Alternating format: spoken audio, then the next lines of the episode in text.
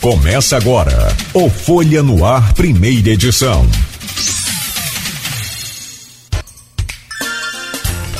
Segunda-feira, 13 de setembro de 2021. Começa agora mais um Folha no Ar, primeira edição, ao vivo aqui pela Folha FM, ao vivo também pelo streaming no Face, no YouTube e também no nosso Instagram que você pode acompanhar aí, né, é, ao vivo a partir de agora e interagir, participar aqui com conosco. Deixa eu trazer aqui o bom dia, cumprimentá-los primeiro e logo a seguir, então a gente começa a conversar. Deixa eu trazer uma rodada de bom dia aqui e logo a seguir, então a gente abre essa pauta de hoje, que é justamente sobre esse congresso e a gente vai entender um pouco mais, entender tudo sobre essa engenharia de, de produção desse congresso, desse tamanho, esse congresso gigantesco que o Isicença está promovendo e vai promover a partir de agora, né? E também o que, que pode ser acessado pela população sem nenhum custo, o que, que vai ter né, de benefício para os alunos, né? enfim. Vamos descobrir tudo sobre essa, essa questão a partir de agora. Deixa eu começar pela ordem alfabética aqui, meu querido Carlos Alexandre de Azevedo Campos. Não que o Botafogo tenha vencido de quatro e que né, ele merecidamente pode dar o, o bom dia primeiro, mas, né, mas que foi bom foi para o Botafoguense. Né, e a gente sabe né, a importância e o carinho que a gente tem pelo Botafogo. Doutor Carlos, bom dia, seja bem-vindo. Bom dia, meu amigo Cláudio. Prazer mais uma vez estar contigo aqui. Bom dia, Pompilho. Bom dia, Felipe. Saudações, botafoguenses. O Barcelona da Série B. A máquina. Aí você dá um pouquinho de corda, acontece isso, tá vendo? Bom dia, Felipe Jorge, que é coordenador do curso de fisioterapia do Existência e está aí também imbuído de fazer desse um dos congressos mais importantes aí do país. Bom dia, Felipe. Bom dia, meu amigo. Bom dia, os ouvintes, filho, Carlos Alexandre. Muito bom estar aqui com vocês hoje. Obrigado pela presença de vocês. E, claro, bom dia ao Pompilho Filho, seja bem-vindo. Você que é coordenador do curso de engenharia de produção e responsável pela agência de inovação. E eu ouvia você falar agora que você vai colocar na prática tudo aquilo que que é pregado e tudo aquilo que é feito aí, falado também por você. Bom dia, Pompílio, seja bem-vindo. Bom dia, Cláudio.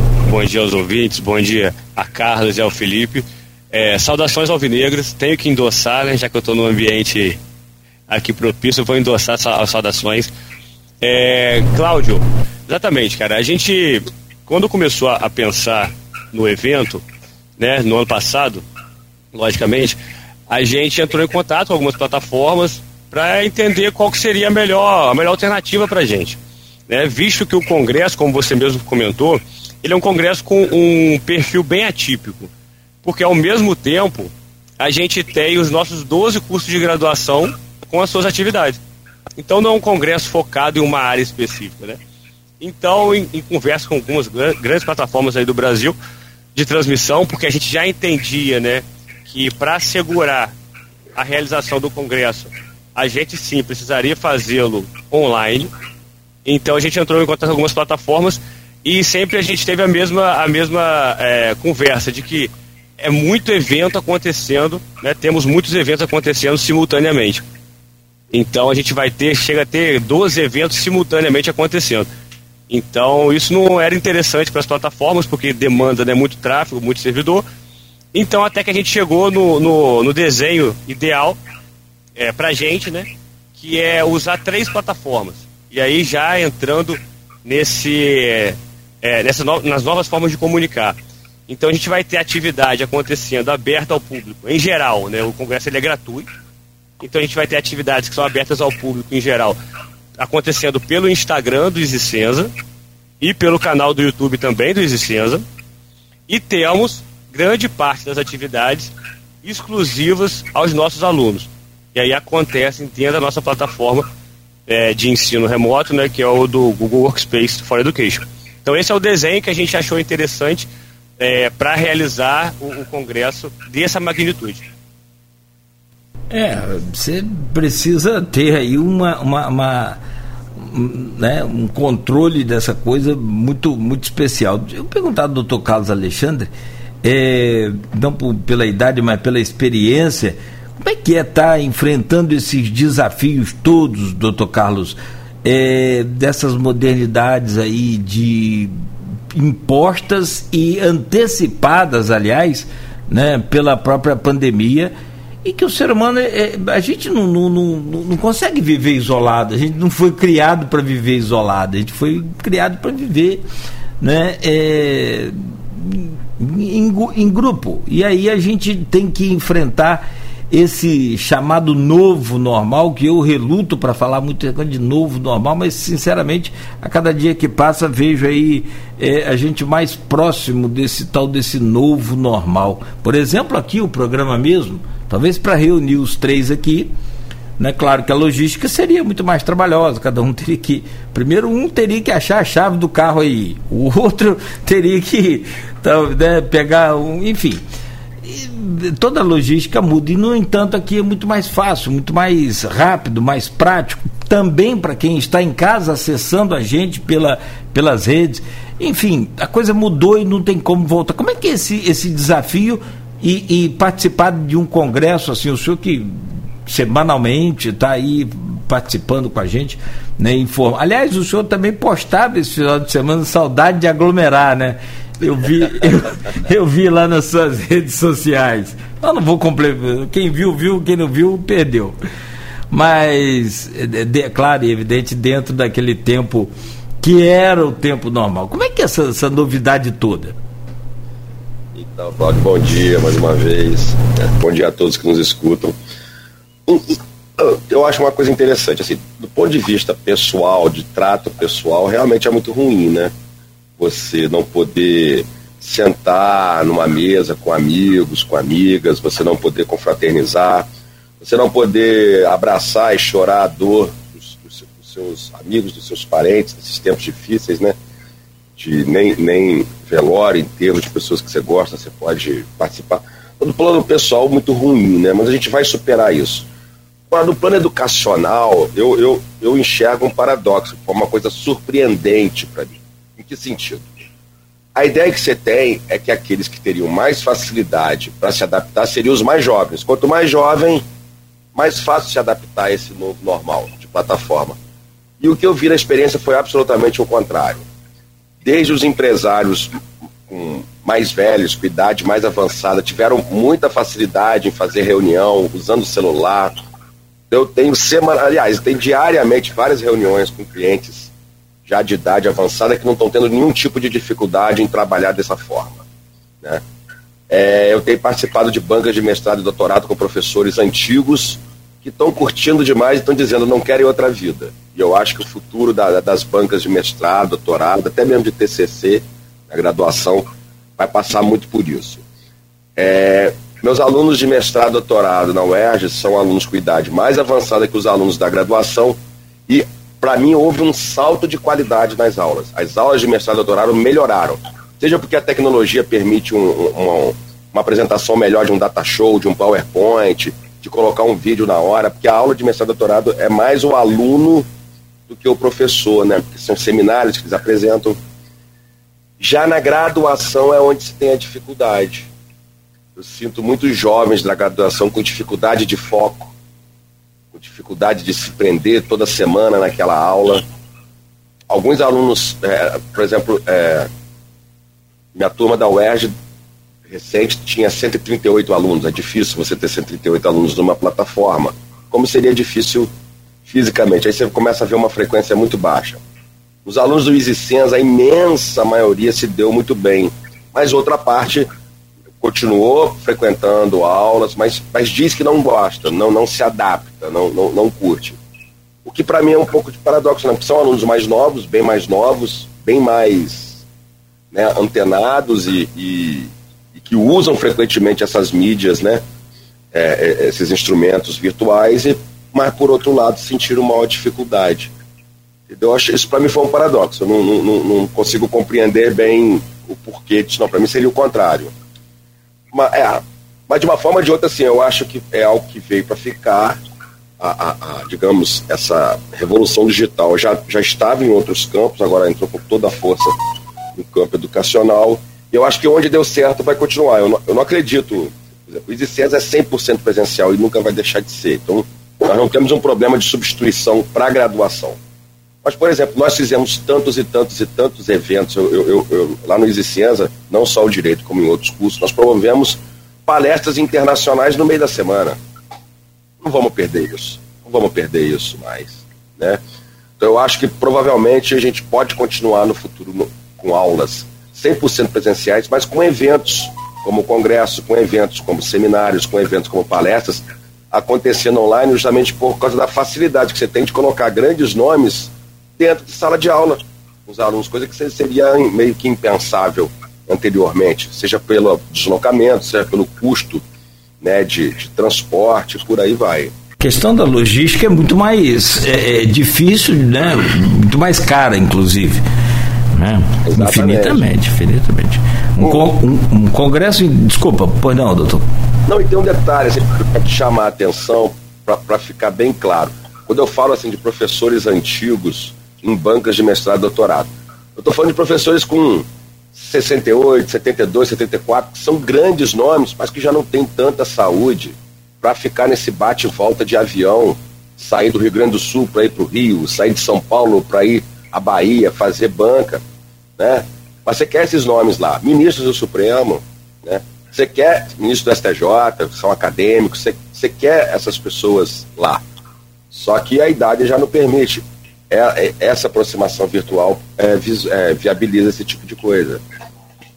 Agora, tem área, por exemplo, e aí eu vou chamar o Felipe Jorge da conversa aí, que é indispensável a presença. E aí, como lidar com esse novo normal e esse desafio, por exemplo, na fisioterapia? Meu caro Felipe Jorge, professor e coordenador do, do curso de fisioterapia do, do Isicenso. Como é que é essa, esse desafio?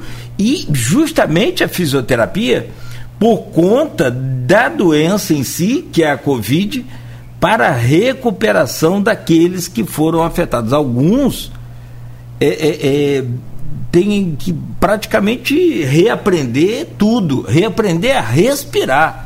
Quanto mais andar e se alimentar e essa coisa toda, já visto a gravidade da, dessa infecção.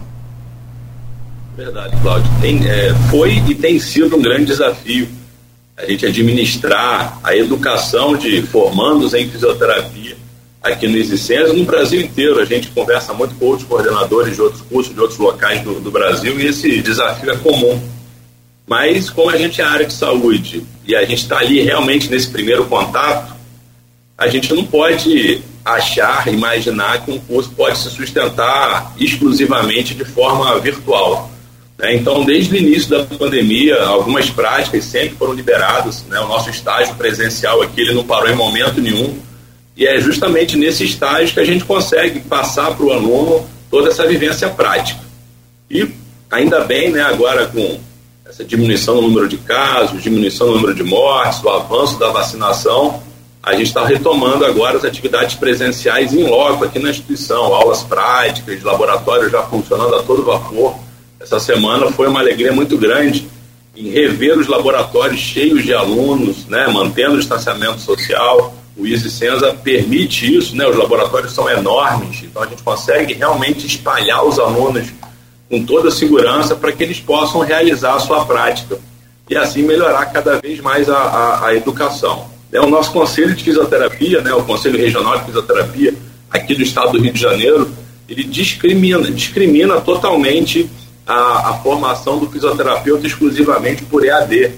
Né? Então, existe uma briga muito grande do Conselho contra as instituições que insistem em ofertar cursos da área da saúde em geral, mas especificamente da fisioterapia, no formato EAD. É algo assim inconcebível. É, e por mais que a pandemia tenha permitido o avanço tecnológico, ou é, essa aproximação que o Carlos falou que realmente é fantástica, você poder estar em contato com pessoas do mundo inteiro apertando dois botões, isso, é, isso não tem precedente, mas cada vez mais demonstrou que o ensino presencial na área da saúde ele é fundamental e, e não tem como a gente fazer qualquer troca. A gente pode sim potencializar o ensino com estratégias virtuais, isso é fantástico, isso é real, isso não tem como voltar, mas também ficou muito claro para a gente a necessidade do humano ali construindo esse conhecimento junto com. É, tem uma pergunta aqui no grupo de WhatsApp do programa e, e, ela, um pouco dela a gente já respondeu, um, pou, um pouco dela a gente já comentou.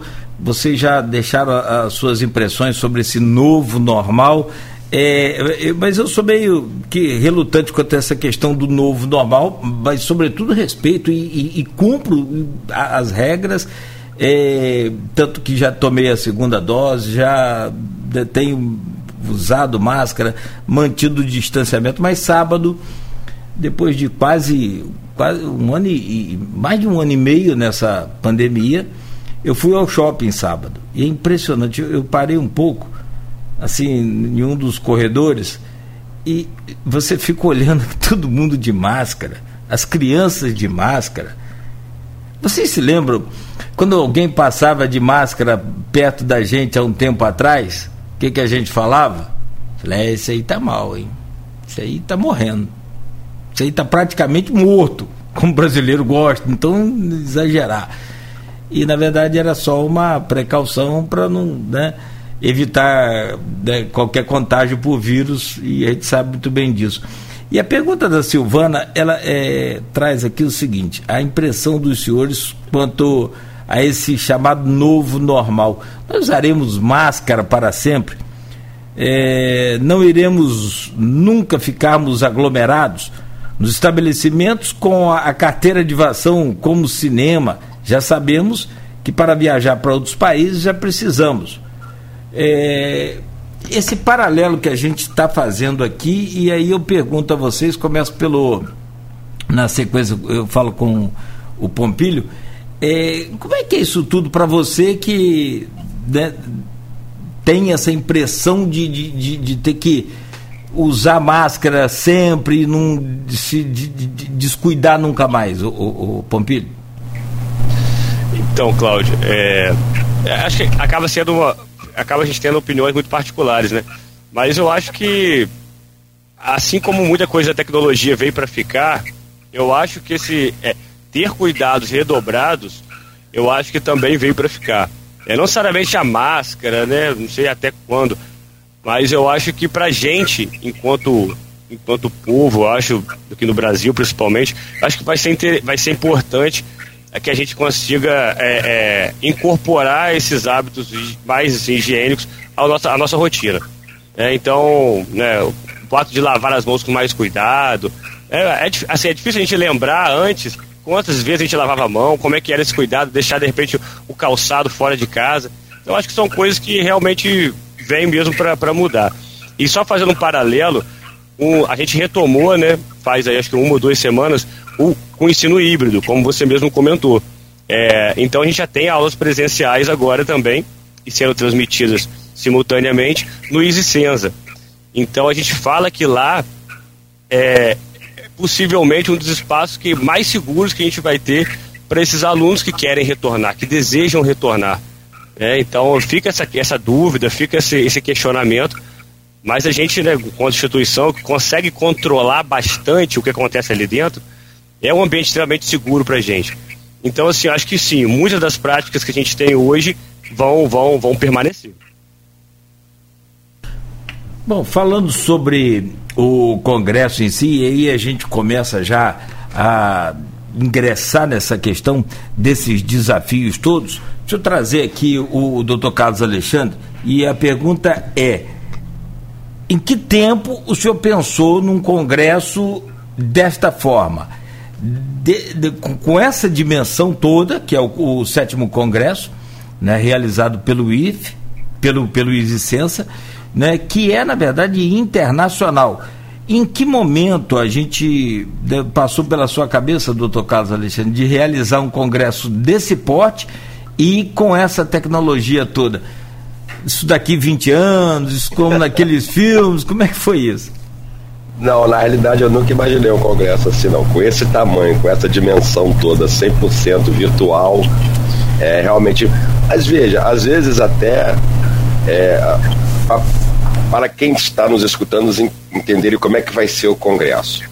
O congresso ele tem é, várias atividades em comum para todos os cursos. Né? Então você tem a, a, as palestras de abertura com o doutor Gustavo, doutora Dila Póvoa, né? Você tem uma mesa redonda com a presença do nosso querido mestre, doutor Maron, com Érica, a Camila, filha dele, a Luciana.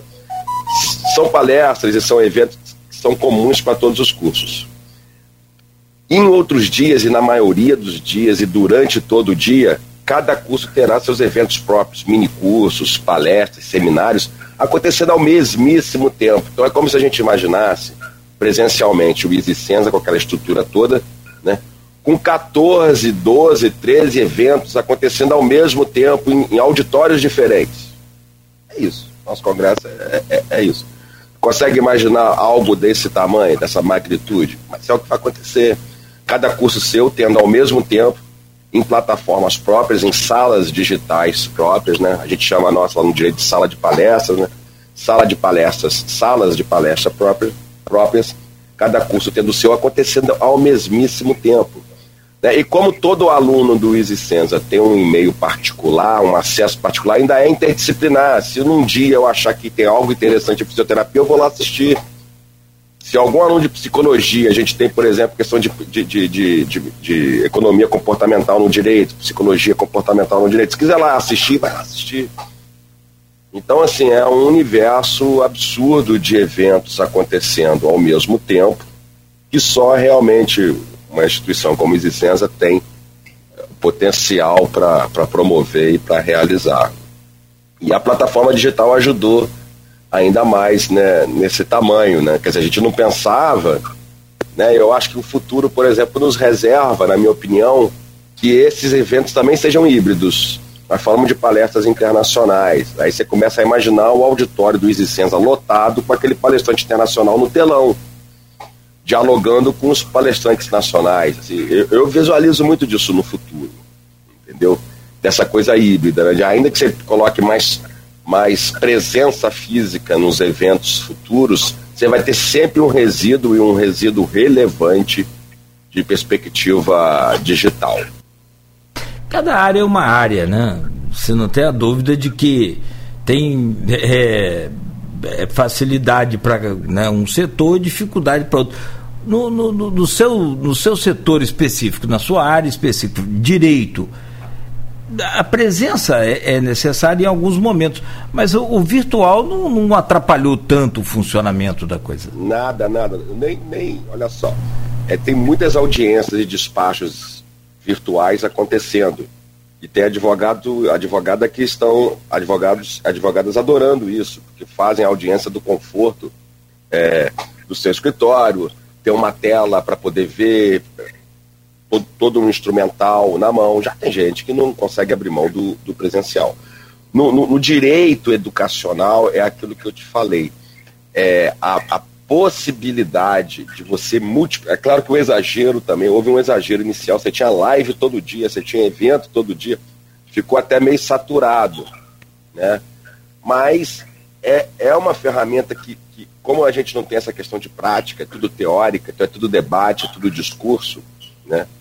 É, não houve nenhum tipo de déficit é, comunicacional né, cognitivo na nossa matéria em relação ao plano virtual no que se refere aos eventos, aos seminários. A única coisa que eu te falei realmente que eu acho é que a graduação em si não, não pega tão bem, seja porque as turmas são grandes, seja porque são alunos que precisam estar com o professor presencialmente para sentir, ainda não é aquele aluno formado, aquela coisa ainda já totalmente identificado. É, mas fora isso, para o direito é uma maravilha, não tem tem problema algum. A alta corte, então, né, fica mais fácil ainda, que a logística é mais simples. Bom, são 7 horas e 58. Ah, e, ainda evita, e ainda evita que caiam no tapa, né? Opa! Para discutir, mas não vão se agredir fisicamente. E se for naquele litígio mesmo, bravo mesmo, que a gente sabe aí, independente de é, esses confrontos aí. Agora, tem uma outra dificuldade também, não sei se aí afeta, que é o júri popular, né? Não sei se como é que, que... É, sem dúvida, não, nem todas. Tem casos e tem casos, né? É, é, nem todos encaixam, né? Tem, tem, tem aquela coisa do juiz das antigas que gosta de ver, olhar as duas partes, parece que com os olhos ele percebe que está falando a verdade, quem é que está mentindo. Ah, não tenha dúvida. Não, é. tem, tem muito disso. É. é, é de, de fato a gente fala mais com a expressão corporal muitas das vezes do que com, com as palavras, né? É uma coisa realmente né, impressionante. E no programa de hoje, conforme né, é, já falamos Desde cedo estamos recebendo aqui o Dr. Carlos Alexandre, que é coordenador do curso de Direito do Isicença, o Felipe Jorge, coordenador do curso de Fisioterapia, e também o Pompílio Filho, que é coordenador do curso de Engenharia de Produção e é da Agência de Inovação. E é sobre justamente isso que nós vamos conversar neste bloco, o, o Pompílio, e eu começo com você sobre essa questão da é, é toda essa engenharia, que na verdade você é do curso de engenharia e é preciso muita, muita, muita engenharia para elaborar um congresso desse tamanho, né? E com tantas opções na sua grade ao ponto de se transformar num congresso internacional e num momento muito importante que é, né, para levar a todos o conhecimento científico, o debate e a conversa sempre nesse campo. Como é que foi o, o start aí de, de, desse congresso em plena pandemia? Porque apesar de, de o campus, por exemplo, está com 95% da população vacinada, o Brasil né, passa muito pouco de 34% da população. Segundo os especialistas, nem a metade da imunização de rebanho devidamente vacinado, que seria 70% da população. Então, como é que é, é, é, é, enfrentar isso tudo aí agora e realizar? Como é que você conseguiu, junto com os seus coordenadores aí, né, fazer essa inovação que está mais relacionada, evidentemente, aí à agência de inovação? Perfeito, Cláudio. É, o, como você falou, o evento, os coordenadores eles são, são, muito bons, né? Então, eles querem trazer muitas atividades. Então, a gente tem no total mais de 100 palestras, é, mi, mais de 40 mini cursos para os alunos, ou seja, tem quase 200 atividades no evento inteiro. Né? O evento começa na próxima segunda-feira, dia 20, e termina na sexta, dia 24. Então, é, é, o sétimo congresso, como a gente vem falando aqui. Então, o Ciência já realizou seis eventos desse porte anteriormente, só que todos presenciais, né, realizados pelo Centro de Pesquisa e Pós-Graduação. E aí, nesse ano, como a gente comentou, no ano passado a gente decidiu para a edição desse ano que, que faríamos um evento online. E aí a gente é, acabou decidindo da seguinte forma: para também trabalhar o perfil de cada mídia que o Easy usa para se comunicar, é, como eu falei, a gente vai ter os eventos acontecendo no Instagram, no horário de 11 horas, uma da tarde, 3 horas. Então tem todo dia lá a gente tem eventos nesses horários. E aí com um formato mais característico para esse meio de comunicação. Então são todos abertos, a gente espera todos, é, convida que todos participem. E aí todo dia à noite, do dia 20 ao dia 24, a gente está ao vivo no YouTube. Então, a partir das 18h30, também com palestras de todos esses cursos. Palestras muito interessantes é, para o público em geral. E, e, o que foi legal é, assim, a gente, né, como eu falei, voltou no sistema híbrido, né? Começamos o sistema híbrido, então vou, retornamos com as práticas e com as aulas presenciais. E para também trazer essa, essa, essa veia presencial do Existência, né, como o Carlos bem comentou também, a gente já no ano passado tinha decidido sediar todas essas atividades do Instagram e do YouTube no EasyCenza. Então a gente montou lá no EasyCenza uma estrutura no teatro onde a gente vai fazer a captação toda de lá. Então os coordenadores que vão, que vão estar conversando com palestrantes de 14 países, né, a gente tem representantes de, de todos os, os continentes. Então esse coordenador do EasyCenza, por exemplo, o Carlos ou o Felipe, eles vão estar lá no Easy, no cenário que a gente montou, né, com telão, com toda a estrutura, conversando com esses palestrantes aí espalhados pelo mundo todo. Então, é uma dinâmica que, que apesar de online, né, ela tem essa, esse viés do IS, do contato. da presencialidade. Então as atividades do YouTube e do Instagram vão ser sediadas lá do Isicenza. Isso é, de, de forma geral, do que você falou, é, para toda a população e para os alunos também. Agora, tem a grade que é específica para os alunos e para o, o, os participantes. E, e, aí eu quero saber, eu posso. Porque eu, durante a década de 90, eu participei muito, muito, muito, muito intensivamente é, de, de cursos, minicursos. Você falou 40 minicursos? Isso, são 40 minicursos. São 84. Está no site aqui do EasySense, 80, 84 minicursos. 84 minicursos. Ah, a coisa é de um tamanho. A, a, a, deve ser só das engenharias. Eu então, acho. Deve ser. Deve ser. Então é, é isso que eu quero é, é, é saber, porque é, na, na Universidade do, do, Espírito Santo, eu tive a, felicidade de participar lá e sim por cursos de, de, de, de comunicação, essa coisa toda, né, frequentemente, como né, do meio de, de comunicação, como radialista que sou, mas também né, pagando uma tarifa, pagando uma taxa lá de inscrição e participava das oficinas e de minicursos e dessa coisa toda. Isso é aberto também à população, de modo que eu possa participar como se fosse um aluno aí, com presença, com outros acessos?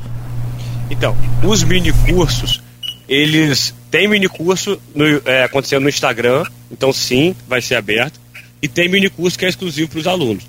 Então, como você bem comentou, é, convida todos que entrem no site SIC Isicenza, né? CICCIsenza.com, porque tem muita atividade. Então, realmente, aqui a gente não tem nem como lembrar e, e, e pontuar todas elas. Mas sim, temos minicursos que, que vão ser realizados no Instagram, tá?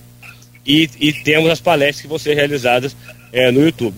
Então, só para pontuar também, Cláudio, a nossa, a nossa palestra magna esse ano, né, que vai ser do dia 21 às 8 horas, no YouTube, aberta, é com o Joel Jota, né, que é um, comunicador que vem se despontando, mestre também, comunicador. Ele trabalhou como gestor né, do, do, Instituto Neymar por quatro anos. Então, assim, é, trazendo uma visão bem jovem, também bem moderna do que está acontecendo hoje em dia, de como a gente tem que se posicionar. É, então, assim, mais, uma, mais um grande nome aberto para toda a população. Perguntar ao Felipe, é, aqui na, na agenda do, da, da, fisioterapia também, a programação é, é fantástica. Inclusive com é, presença aí de PHD canadense participando né, no, dia, no dia 22, tem gente dos Estados Unidos, da, da Itália, enfim. É, é, o, o, a coisa realmente é de uma dimensão fantástica. Como é que, que vai funcionar a sua área específica, o, o Felipe Jorge? Então, Cláudia, a gente tem uma alegria muito grande de contar com um corpo docente muito especializado, um corpo docente muito presente em eventos acadêmicos, como palestrante. E devido ao grande networking do meu corpo docente, a gente consegue essa facilidade muito grande de, de ter acesso a, aos maiores nomes, às maiores referências mundiais da fisioterapia. Então, você citou muito bem, a gente vai estar com a Sânia Schreiber, o nome dela é até difícil de falar, uhum. que é uma canadense que ela é referência mundial no tratamento de escoliose idiopática. Então, aquelas criancinhas que têm a coluninha torta, o pai logo percebe, né, desde novinho, 8, 9 anos, começa aquele estirão, já percebe um desvio. Ela é especialista, ela, ela é a maior especialista, a maior pesquisadora nessa temática. E conjuntamente a ela, numa mesa redonda, a gente vai estar trazendo o Grant Wood, que é um americano, ele é ortesista e ele que elabora os melhores coletes 3D para correção. Então aqueles coletes antigos que enforcava a criança aqui no pescoço, né? Sim, sim. Era até motivo de bullying na escola.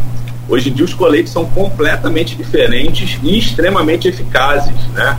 Antigamente usava-se aquele colete dos 14 aos 18 anos e hoje em dia com uma boa avaliação fisioterapêutica, uma boa indicação, a gente consegue uma resolução do problema num tempo muito menor. Então a gente vai estar trazendo essa novidade para campus é uma das palestras abertas né, para todo o público, é com ela, falando sobre alteração postural na pandemia. Então, essa incidência de dor lombar que está tendo muito alta na nossa cidade, no mundo todo, a questão do uso de celular, a questão do uso do computador. Então, ela vai trazer dicas preciosas aí.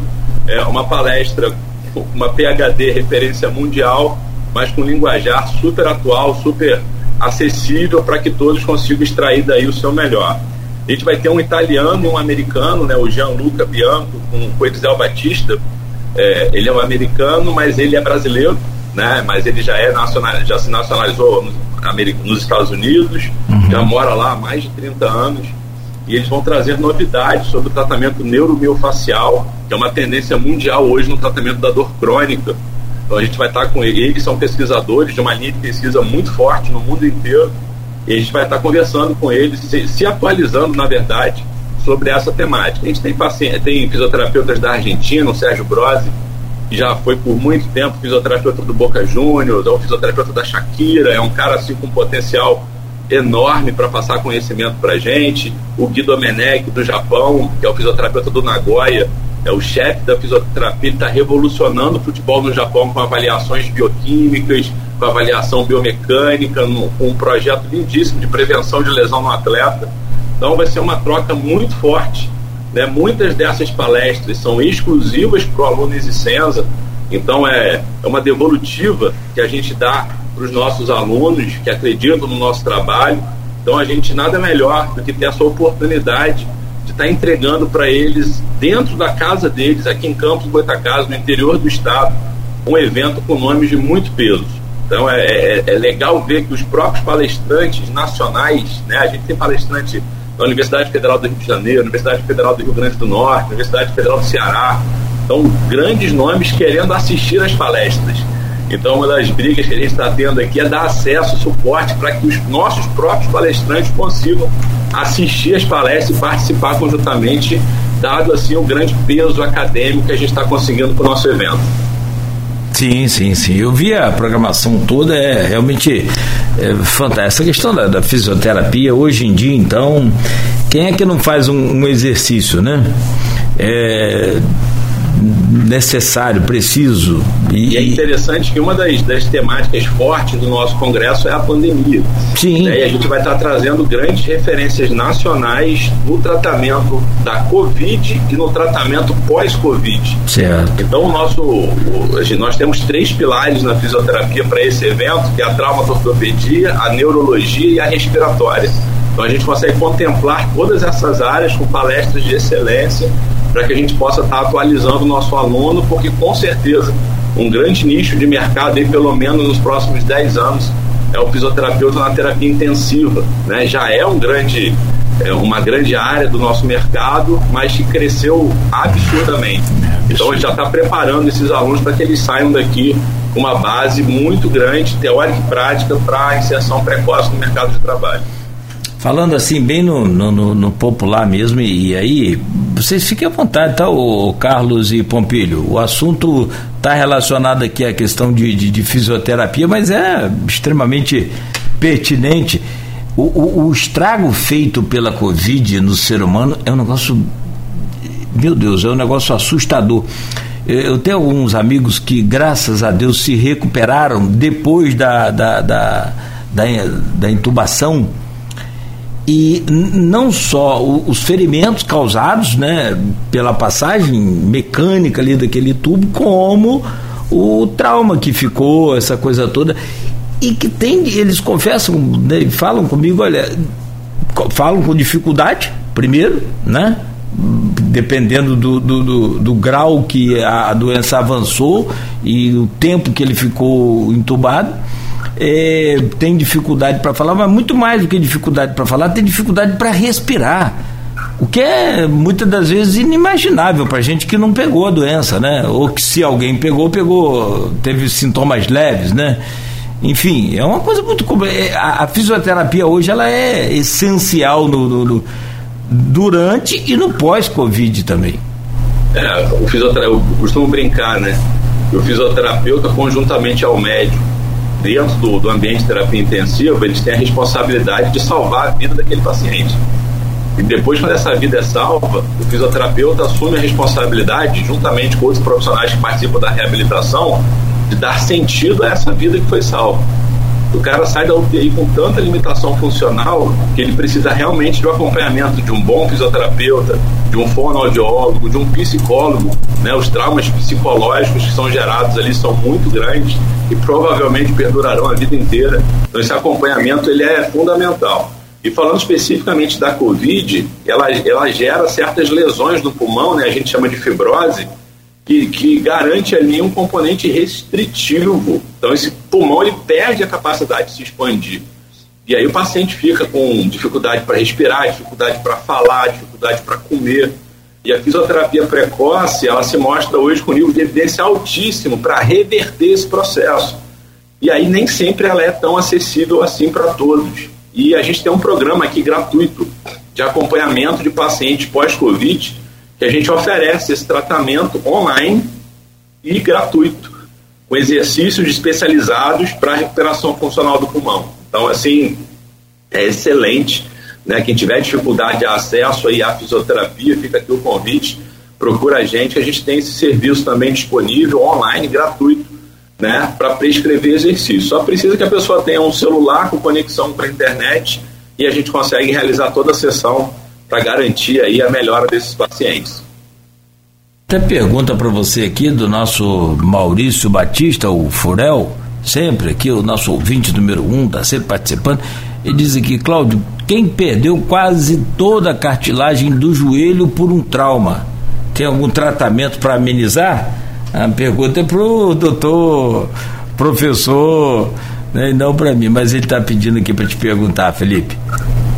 Então, a gente precisa avaliar o paciente, né? Mas dar uma resposta assim é, é difícil, é complicado mas a fisioterapia ela não se prende muito na lesão, né? Diferente do médico, do diagnóstico clínico, a gente não costuma rotular o paciente pela lesão, né? A gente brinca que diagnóstico não é destino.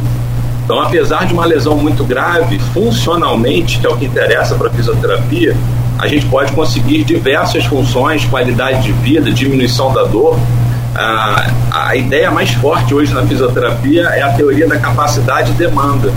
Então, muitas das vezes, ele tem uma capacidade baixa de mobilidade, de força, de flexibilidade, e trabalhando essas valências físicas conjuntamente a uma analgesia, a gente consegue recuperar muito bem a função. Então, a gente precisa avaliar para poder definir até quanto a gente consegue de ganho, mas o ganho sempre é possível, né? Então, é necessário uma boa avaliação, determinar aí o que, que ele tem de déficit funcional e tentar, na medida do possível, reverter esses déficits. Né? E aí a gente tem pacientes, eu tenho pacientes aqui com artropatia de coluna, né, que é a degeneração da cartilagem, lutando MMA, lutando UFC. Então a gente, a gente não pode achar que por conta de uma lesão a gente Sim. vai ter o destino prejudicado. Sim, perfeito. Deixa eu trazer aqui, doutor Carlos Alexandre, tem essa área de direito, parece que quanto mais é, é, é, passa o tempo, mais novidade vem surgindo nós temos aí disputas impressionantes, seríssimas, com relação a essas novidades que estamos falando aqui. Temos aí, por exemplo, o tal do hater, né, que são aqueles. É, é, é, é, são essas figuras de internet que só entram nas páginas para criticarem, para detonarem aquele digital influência, aquela coisa toda. E, e, isso tudo tem gerado uma demanda jurídica.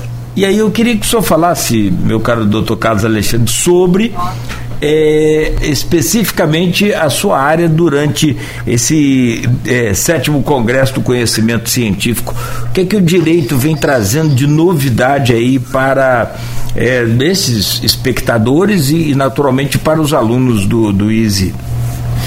É, então, o direito, nós pensamos o seguinte: embora o mundo esteja tão controvertido, Brasil em si, tanta controvérsia, não, a gente a gente quis explorar é, algo muito mais profissionalizante para o aluno. Então, nós, nós estamos ao todo, acho que com 16 minicursos. Vamos ter minicursos durante todos os dias, na parte da manhã e na parte da tarde, até mais ou menos seis e meia. Cursos voltados, como por exemplo, para ensinar o aluno a como redigir petição, como estudar para concurso, como estudar para exame de ordem, primeira fase, é, segunda fase, é, mini curso sobre algumas carreiras específicas, carreira de delegado, como fazer no tribunal de júri, é, advogado de família, outra coisa também, como falar em público, cursos específicos para como falar em público. É, aí trouxe pessoas muito, muito bem sucedidas do Rio, de Minas, para falar como é advogar em grandes empresas, como se faz um marketing digital para o seu escritório, como é empreender no meio jurídico. Então, todos os nossos minicursos, eles, eu mesmo vou dar um minicurso especificamente sobre mandado de segurança, né, toda a teoria e prática do mandado de segurança, que é algo essencial para a vida do advogado, da advogada. Então, todos os nossos minicursos, eles têm um perfil profissionalizante e não de, de, de, de controvertidos. Né? A ideia nossa são os nossos alunos aproveitarem o congresso e esses minicursos são todos eles fechados aos alunos. Apenas um minicurso nosso vai ser aberto no Instagram, que é o que vai ser é, realizado pelo nosso presidente da é, estadual da OAB, Luciano Bandeira, que ele vai falar dos desafios do advogado e da advocacia no século XXI. Né? Bem, fora isso, na parte da noite, nós teremos eventos é, na quarta, na quinta e na sexta. Na quarta-feira, especificamente na quarta-feira, a gente fugiu um pouco desse, desse, dessa questão de, de, de só ter seminário com o que a gente fez. Na quarta-feira nós vamos ter uma mesa redonda. É, existe um colega seu jornalista chamado Felipe Recondo, que é que eu considero o jornalista jurídico mais importante do país. Ele é fundador e diretor do Jota, que é hoje o mais importante jornal jurídico de acompanhamento diário do Supremo Tribunal Federal, do STJ. E ele escreveu, ele tem já uns dois, três livros, e o último dele é, chama-se Os Onze, né? O STF, seus bastidores e suas crises. Aí que ele faz um apanhado jornalístico de vários e vários e vários anos do Supremo e alguns detalhes dos seus bastidores. E a gente vai fazer uma mesa redonda com professores do Senza, debatendo com ele o livro. Ele vai primeiro apresentar o livro dele e, e nós vamos debater é, esse livro dele. Isso aí também é fechado para os alunos. Na quinta-feira nós vamos realizar um talk show. Né? O âncora vai ser o Aluizinho. Quem vai ser âncora.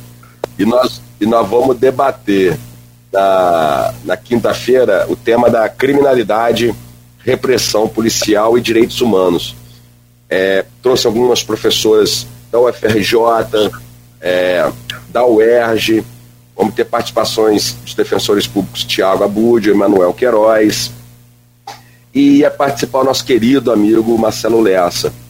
Né, como ele né, não, não está mais entre nós, vai poder. Esse talk show vai ser feito em homenagem a ele. Nós vamos fazer uma homenagem a ele. Ficou é, o nome dele, é? Ficou, com certeza. O talk show vai ser em homenagem a ele. E na sexta-feira a gente encerra a nossa palestra internacional sobre direitos humanos e condição jurídica do estrangeiro. Né, a doutora Gabriela Oliveira falando diretamente dos Estados Unidos. E depois nós vamos ter um seminário de direito constitucional com a, a Bianca Schneider, que é uma menina brilhante do Sul, de quem eu tive a felicidade de participar é, da, da, da, tese de doutorado dela, da banca, com a Melina Faquin, né, que é uma, uma, como o nome já indica, já é filha do ministro Edson Fachin é uma professora de destaque lá na PUC, na, na, na Universidade Federal do Paraná, encerrando nos principais constitucionalistas do país hoje e autor de um manual consagradíssimo, que é meu querido amigo professor Dirley da Cunha, que vai encerrar esse nosso congresso, essa parte do direito do nosso congresso internacional. Então, assim, a gente procurou ser é, bem eclético, né? vários e vários minicursos profissionalizantes, um evento de uma mesa redonda debatendo um livro, um talk show a tratar de um tema relevantíssimo um seminário tradicional de direito constitucional. Quer dizer, é, também a formação nossa foi de criatividade também, né? A gente procurou fazer a coisa bem, bem, bem diversificada para agradar é, a todos. A palestra do, do Dirley da Cunha vai ser no YouTube. Aí essa palestra, a, digamos, a conferência magna de encerramento nossa vai ser aberta a todo o público. Todos poderão assistir. Agora, todos os demais cursos profissionalizantes, outros eventos, aí só quem realmente optou pelo Senza vai ter, né, para ser estudante do Senza, vai ter essa oportunidade de participar, né? A gente também tem que é. privilegiar os nossos alunos. É, né? tem que ter um, Tem que ter um diferencial, evidentemente, é, para. É. Claro, não tenha dúvida. Agora, tem uma coisa que eu não sei se sou eu, mas é, meus filhos comentam muito. Ô pai, no Brasil você ou é advogado ou está estudando para advogado. E aí su surge uma, uma, uma, uma demanda. Aonde cabe tanto advogado assim? Como é que é essa coisa, doutor? Porque aqui, o senhor não, não, talvez se falou, não prestei atenção, passou e eu não ouvi, mas tem inclusive na nesse congresso vai ter uma parte também de marketing para o advogado mostrar o seu serviço, orientação. Porque eu não sei, parece que tem uma lei que o advogado não pode estar divulgando, tem umas coisas assim que nós temos limites, sim. eu até nem entendo porquê, não, confesso. Também que... não entendo, eu não concordo, nunca concordei. Não, se eu tenho advogado que discorda de mim, eu sou totalmente. É, se eu tenho um consultório médico e eu posso anunciar um consultório médico que vai cuidar da sua vida, por que, que eu não posso anunciar o meu escritório de direito? Isso é bem contraditório, é. mas aquela história, de repente entra aí a minha, a minha falta de conhecimento, então para eu não pecar, eu prefiro ouvir primeiro para entender. Então, assim, é, é, é, onde cabe tanto advogado nesse país? Então, ah, mas é excelente a sua manifestação. Primeiro, em relação à questão da propaganda, é, é uma questão de, de, digamos, de ética concorrencial. Então, a OAB, ela restringe, por exemplo, eu sou não só coordenador do ICICENSA, como sou professor doutor. São poucos em campos que são professores doutores em direito. Graças a Deus temos alguns, mas não são muitos. Eu sou proibido de botar isso no meu cartão de advogado. Se eu colocar que eu sou coordenador do Existência, professor doutor, eu sou advertido, multado, porque é uma propaganda de concorrência desleal para quem não, o advogado que não é, né? É, se eu colocar ex-assessor de ministro do STF, então é capaz de caçar em minha carteira. Estou brincando. É um exagero, não vão caçar, mas você é divertido. Então tem alguns limites. Agora, Infelizmente, isso aí é, é, uma hipocrisia enorme, porque os grandes escritórios fazem esse tipo de propaganda de outra forma, porque eles têm dinheiro para bancar seminários, congressos, encontros com ministros, e acabam ele fazendo a propaganda, porque pagam, né, e os pequenos não tem como fazer isso. E muitas vezes são os pequenos que brigam, que acusam os colegas, porque botou uma página no Facebook, porque botou uma página não sei aonde. Olha, é um tema muito complicado, é, é, mas eu, eu, eu, eu acho que do ponto de vista da liberdade, do ponto de vista né, de você buscar atrair serviço, eu não vejo problema nenhum, eu não curto muito esses tipos de restrição. Agora, é, é, é você está certo, assim, eu fiquei muito espantado, por exemplo, com o um número enorme de novos alunos no Isicença no curso de Direito na virada do semestre, que não é tão comum. Então nós tivemos um, uma entrada de alunos fantástica para uma virada do semestre. Eu fico imaginando na virada do, do, do ano. Agora, você pegar uma grade do direito, uma grade moderna como é a nossa, talvez a nossa seja a mais moderna do Brasil, modéstia à parte, é só pegar lá e olhar para ver. Nós hoje temos o advogado, nós temos na nossa grade direito portuário, direito marítimo, nós temos direito do petróleo e gás, nós temos é, direito previdenciário, nós temos direito digital, né? É, mediação e arbitragem. É, você tem hoje é, tantos e tantos e tantos cursos diferentes dos tradicionais direito civil, direito penal, direito do trabalho. Você tem tantas e tantas opções hoje, até porque a vida está complexa demais, a vida está tá litigiosa demais, e essa e esse litígio da vida, essa judicialização da vida tem várias dimensões que hoje há espaço para especializações que esse espaço não existia antes. Né? Mas fora isso, a gente é um país de tradição de concurso público, é um, nós temos uma tradição de, do empreguismo público, então ainda há a opção de muitos desses estudantes é, é, buscarem concurso público e ter a parte acadêmica. Né?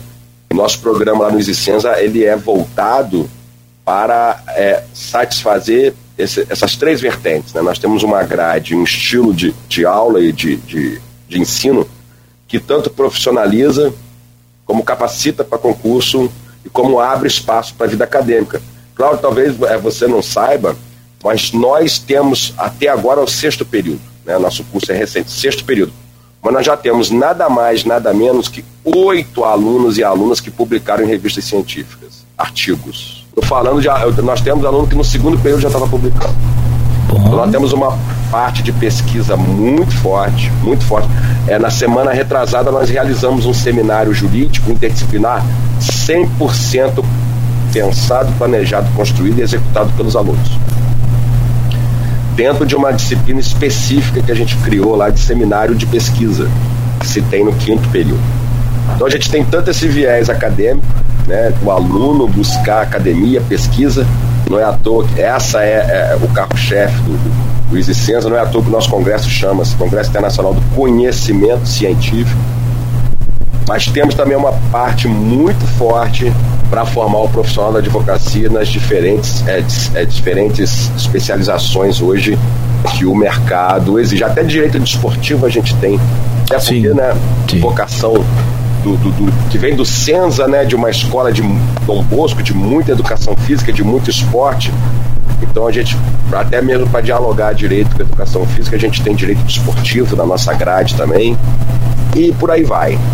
Então, assim, é, é, eu acho que, que formam-se muitos bacharéis, mas poucos bons advogados. Né? E o Licença permite esse, esses bons advogados ainda mais especializados, né? E muita gente caindo para concurso público. Aproveitar enquanto tem, naturalmente, né? Certo, sim, sim, sim. Entendo. É, o, o, nosso caso do direito eu acho que vai, nunca vai deixar de ter, né? Porque é aquilo que a gente estava é. falando. Nossa vida é muito judicializada, então você tem sempre carência, por exemplo, para delegado, carência para policial civil, sim. policial federal, uma carreira hoje muito procurada no estado do Rio de Janeiro, por exemplo, nós temos a melhor defensoria pública do país, a melhor defensoria pública do país. Então sempre tem muito concurso para defensor público, que é uma carreira maravilhosa, uma remuneração maravilhosa, né? É, todos os municípios têm procuradores, tem concurso para procuradoria, então tá toda hora você tem aluno até recém-formado passando para procurador de algum município, que já lhe dá um certo conforto financeiro e até permite que ele advogue, né? Até permite que ele advogue, isso é muito interessante. Campos que está um bom tempo sem ter concurso para a Procuradoria. A Procuradoria de Campos é bastante brilhante.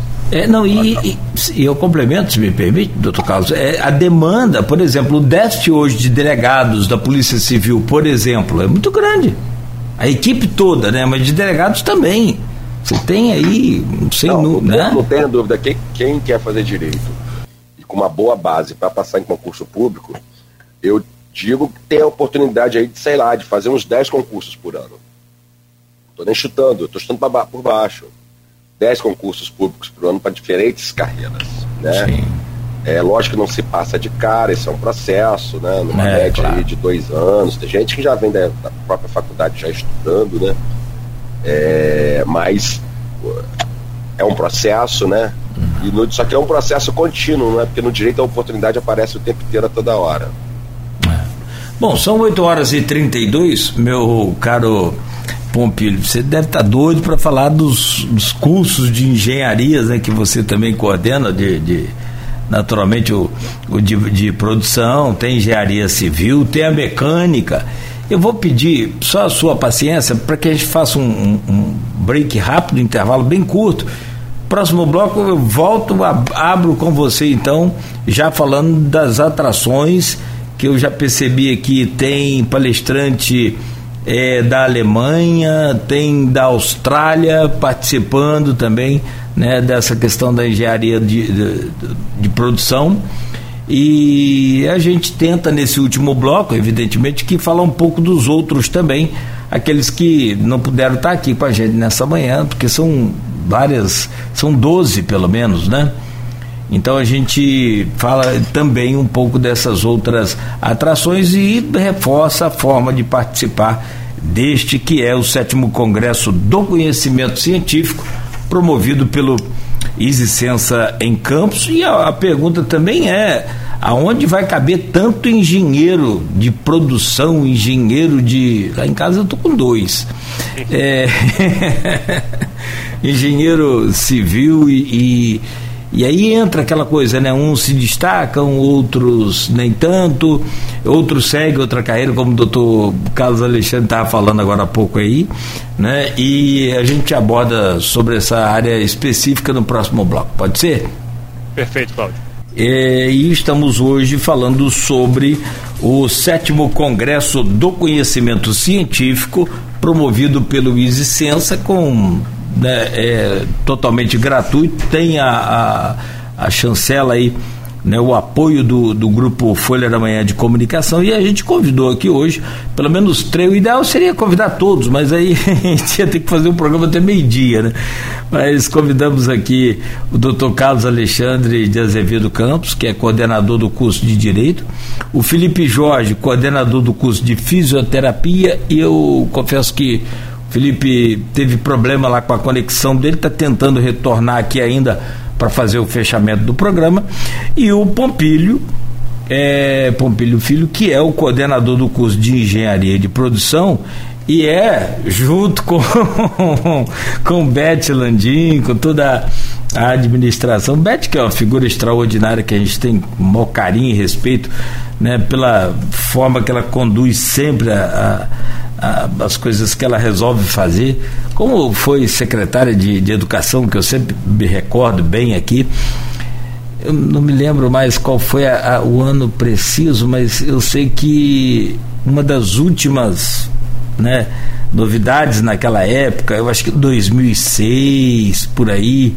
não, não, não muito mais do que isso, a Beth Landim já promovia em campos a, a, não sei se o doutor Carlos Alexandre estava aqui na região na época, mas ela já tinha, e eu fui no, no Trianon no lançamento de uma aula online em 2006, né, que para os dias de hoje pode não ser nada novo, que a aula online hoje o cara pega um, um, um, um smartphone aí e vai lá e faz, mas naquela época e ela, e ela é, é tão é, é inovadora e, e, corajosa que ela fez o quê? Primeiro contato naquele dia, lá no Trianon, foi com a professora, entre outras professoras, mas ela fez questão de ter uma professora, sabe da onde? Lá de Santo Eduardo Santo Eduardo, o doutor Carlos e Pompilho, se vocês me permitem, claro, se vocês sabem, me perdoe. Mas se vocês me permitem, Santo Eduardo, Santa Maria é uma região complicada aqui de Campos, que não só por ser né, mais montanhosa, mais alta, né, o nível a, a nosso aqui da Praça São Salvador está quase que igualado ao nível do mar, então qualquer subida é complicado para você jogar sinal no nosso caso, por exemplo, de ondas é, é, é, é, é de, de, de micro-ondas, né, como é o caso da FM lá.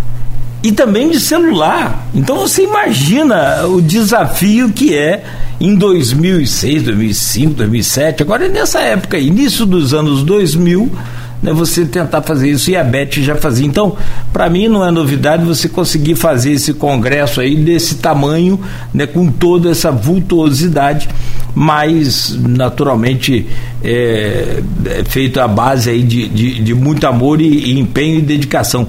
Ô Pompilho, me fala aí, o doutor Carlos falou sobre. sobre... Só podia contar uma história? Pá, por favor, doutor Carlos. Só, só para a questão de. Você talvez não saiba, você talvez não saiba, não, você não sabe, mas você tem muitos e muitos amigos seus aí que trabalharam comigo. Rapaz, eu fui estagiário de seu Moraes na antiga TV Norte Fluminense durante o ano de 1990. Eu sou campista da Gema, formado em eletro. Antes de fazer direito, eu fiz eletrotécnica e fui estagiar com RF, na época eu, Sardinha. Na TV Norte Fluminense, eu rodei Santa Maria, Santo Eduardo, Morro de Itaco. Eu subia naquela torre do Morro de Itaoca só para ver o mar de farol de longe. Eu trabalhei com transmissão, tudo isso aí que vocês trabalham hoje. Aí eu fazia lá naquele tempo estagiário, com 17 anos de idade. Eu então, conheço essa região. Então você conhece toda, bem, conhece. De mais alguma coisa. Conhece bem uma refletida, dor de cabeça de uma refletida. Assim. Eu, é Fred que trabalhava comigo subia na torre da Embratel, eu hum. subia na torre da TV Norte, a gente ficava três horas mais ou menos para alinhar parábolas. Isso. Isso na hora do almoço. Isso aí eu conheço tudo. É, o Ué, é, por... é, Nunca mais quis saber disso, só o direito, graças a Deus. Eu acho isso aqui muito mais fácil do que o direito, cara. Eu chego ali, eu acho pelo som da rádio eu já sei se tá com o transmissor grande, tá no pequeno. Eu acho que, sei lá, acho que. E olha que eu não fiz curso nenhum, vai é na, na boa vontade e na fé mesmo. Mas eu adoro aquela parte da, da engenharia elétrica, é fantástico. Mas, Pompilho, e, e, então não é à toa que Dr. Carlos já foi afetado um bocado por, por causa de RF aí, então por isso que ele é meio. É. bem inteligente. Isso aí. O, o, o, meu caro Pompilho, sobre os cursos de engenharia que você coordena, quais são as atrações principais que você pode destacar para a gente e, e, naturalmente, informar a população para né, aguçar a vontade de participar? Perfeito. É, assim como você e o Felipe bem comentaram, né, dos efeitos da pandemia né, na vida humana, é, a gente aqui falando sobre a vida dos negócios, os, os impactos também são enormes. Então, a gente, né, na, nos negócios, na indústria como um todo, então, na construção civil, então a gente também definiu três pilares para a programação das engenharias. Né? Transformação digital e novas tecnologias, não tem como a gente não abordar. É, o empreendedorismo, cada vez mais qualificado, empreendedorismo técnico, e a melhoria dos processos. Né? As empresas, as indústrias precisam ser mais eficientes. Então, esses são os pilares da nossa programação. É, e também eu posso até estender esses pilares para programação também do curso de administração, sem medo de errar.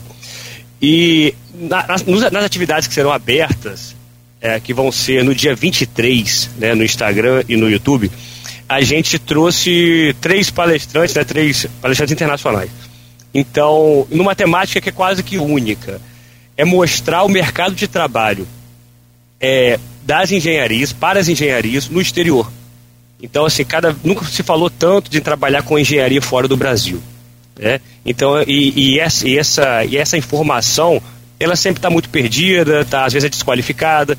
Então a gente trouxe, vai trazer, né, logicamente, o André Coelho, como você comentou, o André ele é pesquisador, né, engenheiro e pesquisador do Centro Aeroespacial Alemão. Então, e a Caroline Gomes, que é estudante, né, de pós-doutoranda na Universidade de Newcastle, na, na Austrália, e eles vão abrir todos os horizontes para aquele engenheiro acabou de se formar no Brasil e quer começar uma carreira internacional. Então, por onde, quais são os caminhos, os tipos de empresa, os tipos de, de, de oportunidade de pesquisa, por onde começar? Essa uma temática que tem sido muito discutida atualmente.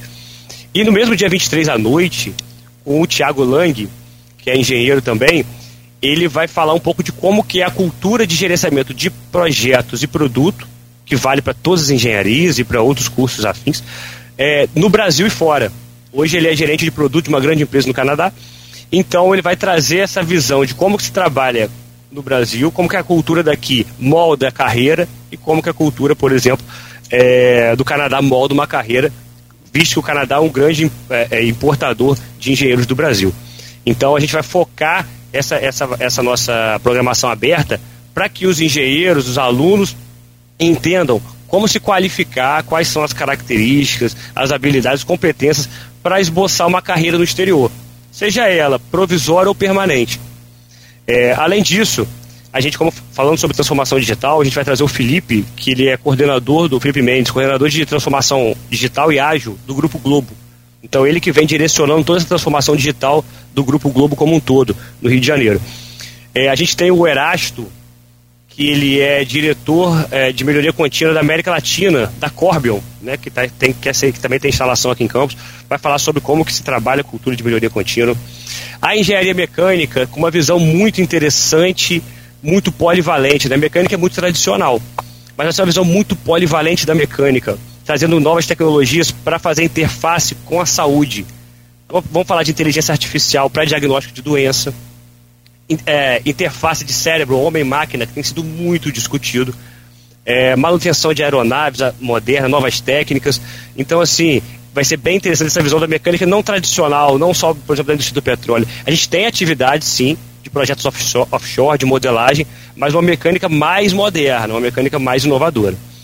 Na construção civil, né, na engenharia civil, a gente tem como carro-chefe do evento da programação BIM, que é a modelagem de informação para construção, também a tecnologia entrando firme numa, numa área que tradicionalmente ainda tem técnicas muito rudimentares, Então, como que esse aluno tem que se preparar para trabalhar com software?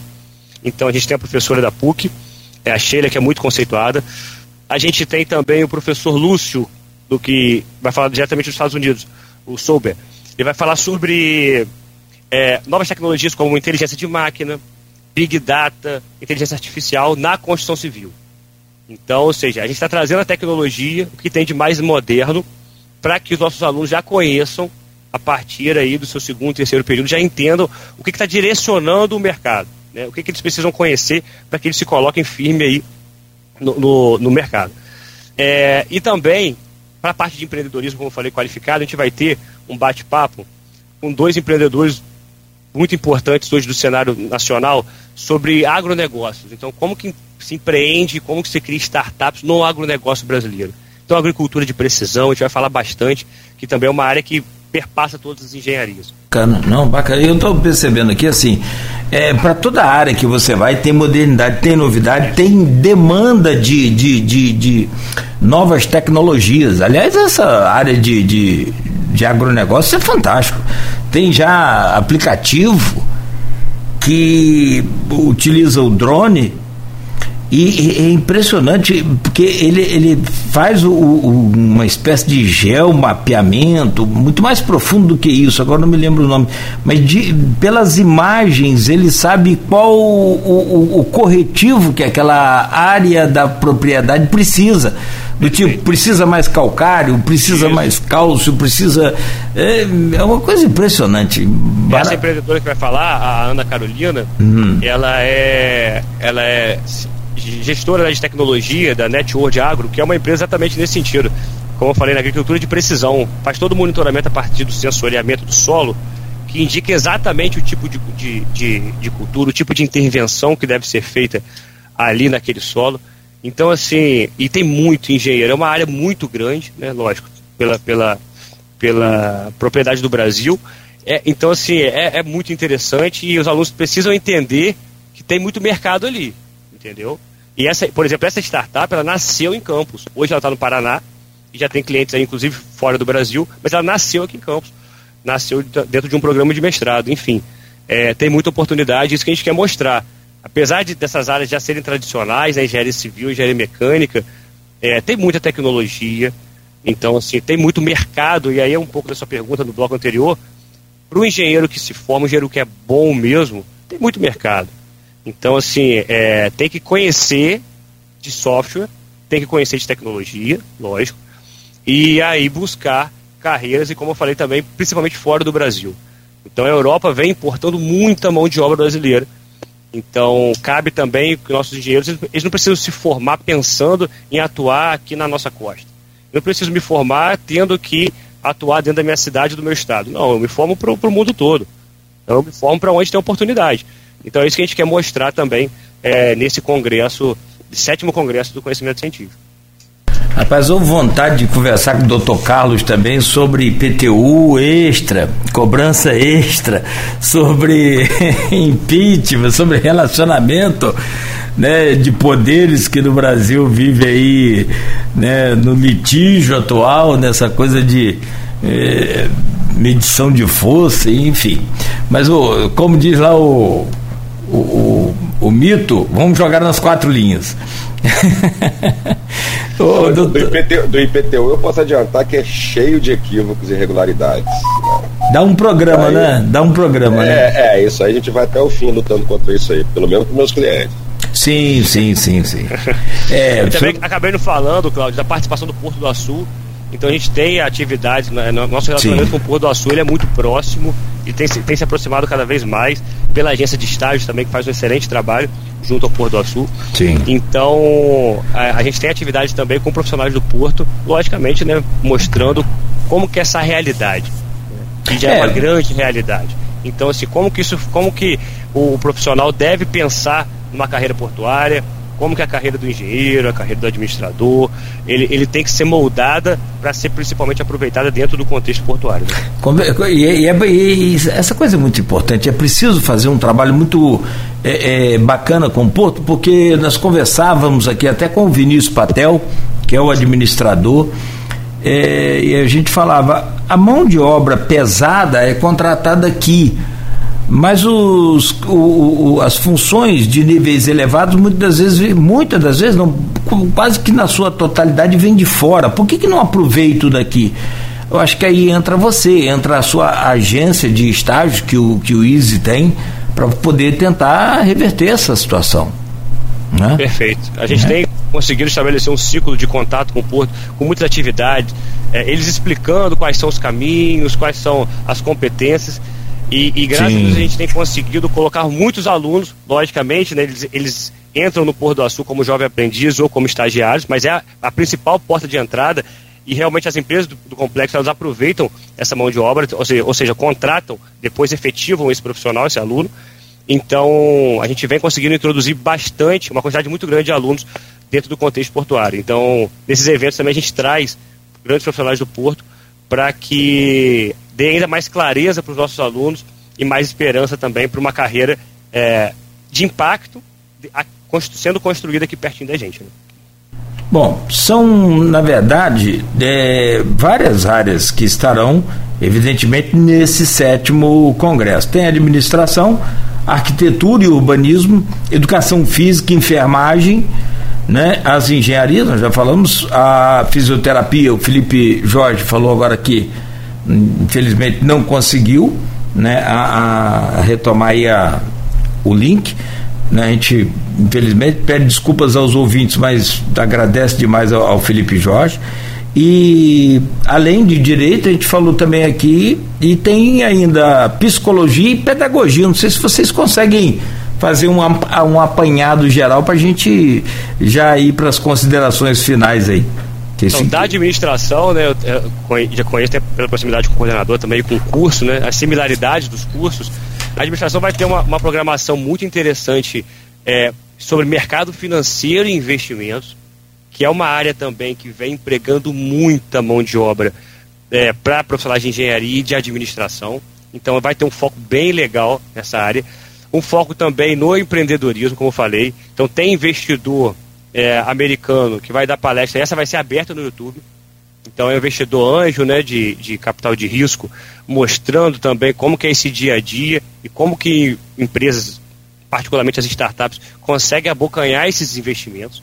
Então é uma, uma informação muito qualificada. É, então assim, a administração também foca muito no empreendedorismo e foca muito no mercado financeiro para esse congresso agora. Doutor Carlos, eu quero agradecê-lo sempre, né, renovar aqui o meu, a minha carteirinha de fã do seu trabalho, né, da, da, da sua conduta, da sua carreira, conheço né, um pouco né, bem interessante.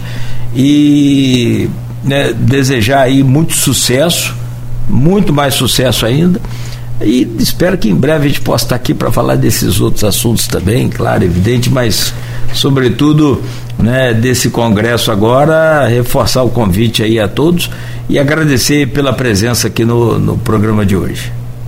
Não, Cláudio, nós, eu né, e nós todos que agradecemos o espaço sempre, né, não só profissionalmente perfeito, mas como agradável, aconchegante, acolhedor, ser um cara fantástico rendo, rendo aqui minhas, minhas homenagens e, a, e o carinho e a admiração recíprocas, tá? Obrigado mais uma vez. Obrigado. Não e todos, falar... e todos convidados para o Congresso. Ah, perfeito. E não vai falar saudações ao Aproveita a fase, bicho. Aproveita e o cara. Somos três, somos três aqui, né? Não, vocês, eu não, tô ah, fora desse. Eu tô fora desse sofrimento. Tricolor. eu sou tricolor, eu, sou, eu sofro lá no, no outro lado. outro lado. Saudações, saudações tá, botafoguenses. Hoje, hoje o Botafoguense acordou com é, um pouco de orgulho e alegria do seu time. É o Pompilho aí que tá novo aí, eu não, não, não, Você não viu o Botafogo campeão ainda, né, pô? Olha, brincadeira, hein? 95, 95 Você tá, você tá com o quê? Com uns oito anos lá? Hein? É, tá seis anos. Você é eu tô falando? Mas tem lembrança boa. Tem, tem. Tá bom, então, Cláudio, é, é, pra, pra gente fechar aqui, o que é interessante, né? Convidando a todos que entrem no nosso site siciscenza.com, SIC é C-I-C-C, isicenza.com, tem toda a programação lá. É, no Instagram do Isicenza também, que é o Isicenza Oficial, a gente vem mostrando bastante o que a gente vai fazer durante esse evento. Evento gratuito e aberto. tá? Tem que fazer inscrição lá no site, siquelicença.com. E um, um, uma outra vertente do Congresso que é interessante é um trabalho que a gente faz com as escolas né, de ensino médio. A gente tem um programa chamado Easy Experience, que a gente chama de Easy XP, que é trazer a experiência de um aluno de graduação para um, um aluno é, ainda no, no ensino médio. E a gente vai ter atividade segunda e terça-feira, a partir das 15, das 17h30, é, com uma, essas temáticas que caem muito em vestibular. Então a gente aproveita o SIC para fazer também é, esses professores que são bem conhecidos na cidade, o Natan, o Marlon, o Jean, que traz uma visão legal para que, que esses alunos precisam conhecer para fazer o vestibular que né, no final do ano está chegando. E nessas atividades em especial a gente vai ter sorteio de bolsas de estudo para esses alunos entrarem no Existenza. Então, assim, super indico também, tá? Se você conhece um, um estudante aí fechando o ensino médio, a gente vai ter sorteio de bolsa durante as atividades do Easy XP que vão acontecer na segunda, dia 20, e na terça-feira, dia 21, a partir das 17h30, no nosso canal do YouTube. Então, assim, a partir da semana que vem, é, meu amigo Cláudio, à tarde no Instagram e a partir das 18h30 no YouTube, a gente vai ter contato aí diariamente. A gente está mais uma vez abrindo Existência para o mundo. Então a gente super convida todos para que participem lá com a gente. E reforçando, é tudo 100% gratuito. Né? Na cobrança nem dos alunos, evidente, né? e também nem daqueles que puderem acessar aí esses canais que estarão disponíveis. Parabéns. Nos resta aqui, evidentemente, mandar toda a energia positiva para vocês. Vai ser uma semana pegada, mas vai ser com certeza uma semana de, de muitas alegrias e de, de muitas conquistas. Eu não tenho dúvida sobre essa qualidade, sobre o sucesso desse evento. Tanto é que o Grupo Folha da Manhã está aí também junto, participando, colaborando, ajudando a divulgar e convidar as pessoas. Grande abraço mais uma vez aí ao Dr. Carlos Alexandre, agradecer ao Felipe Jorge, que né, perdeu a conexão, mas tá ligado aí. E a você, Pompilho, também, e extensivo, é claro, a, a Beth Landim, a toda a direção né, desse fantástico, extraordinário grupo né, que é o Easy Sensa. Muito obrigado, Cláudio, obrigado, pela oportunidade, pelo convite. Um abraço, Carlos. Abraço, Pompilho. Obrigado, obrigado. Cláudio, um abraço para todos. Bom dia, bom dia. Aproveitar aí e tirar uma foto, porque dois botafoguenses juntos. Tô brincando. Valeu. Meu carinho e respeito aí a vocês. Sucesso, um beijão pra Beth, pra Eleonora, né? E pra todos. Juliana, Juliana. Juliana. Trabalha com. É. É. Obrigado. E Rafa da agência. Abraço. Sim, fique à vontade aí, se quiser falar mais al- algum nome que eu.